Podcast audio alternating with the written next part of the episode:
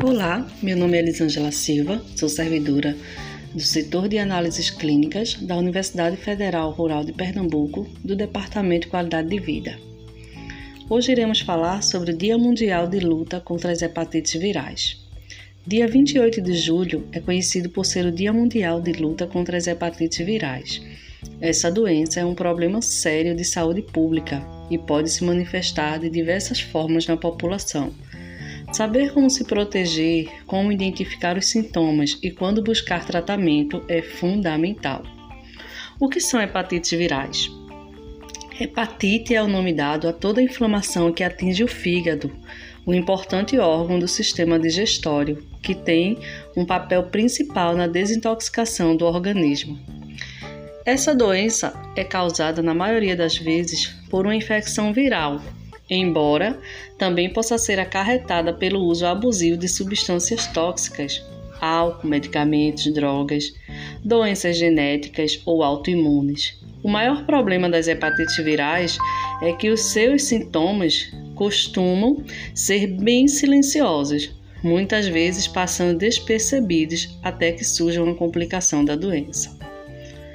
Isso reforça a importância de realizar exames de check-up frequentemente, para se certificar de que a saúde está em dia e da busca de médicos especializados caso tenha contato com pessoas portadoras desse distúrbio. Quais os tipos de hepatites virais? A hepatite viral pode ser classificada pelos tipos A, B, C, D e E, sendo os três primeiros mais comuns no Brasil.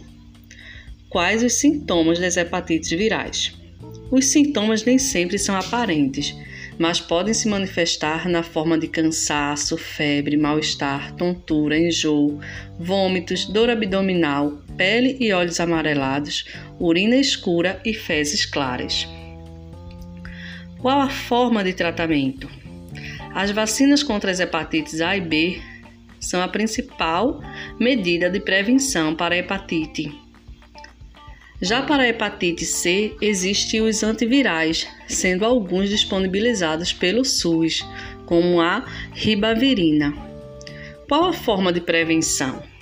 Várias medidas que podem evitar a transmissão das hepatites virais, como higienizar os alimentos que serão consumidos crus e cozinhar bem os demais, lavar as mãos com frequência, usar materiais descartáveis para fazer tatuagens ou colocação de piercing, não compartilhar objetos de uso pessoal, como lâminas, escovas de dente, utensílios de manicure e pedicure, e utilizar preservativos durante as relações sexuais, dentre outras. Diagnosticar a hepatite precocemente é a melhor forma de obter maiores chances de eficácia com o tratamento.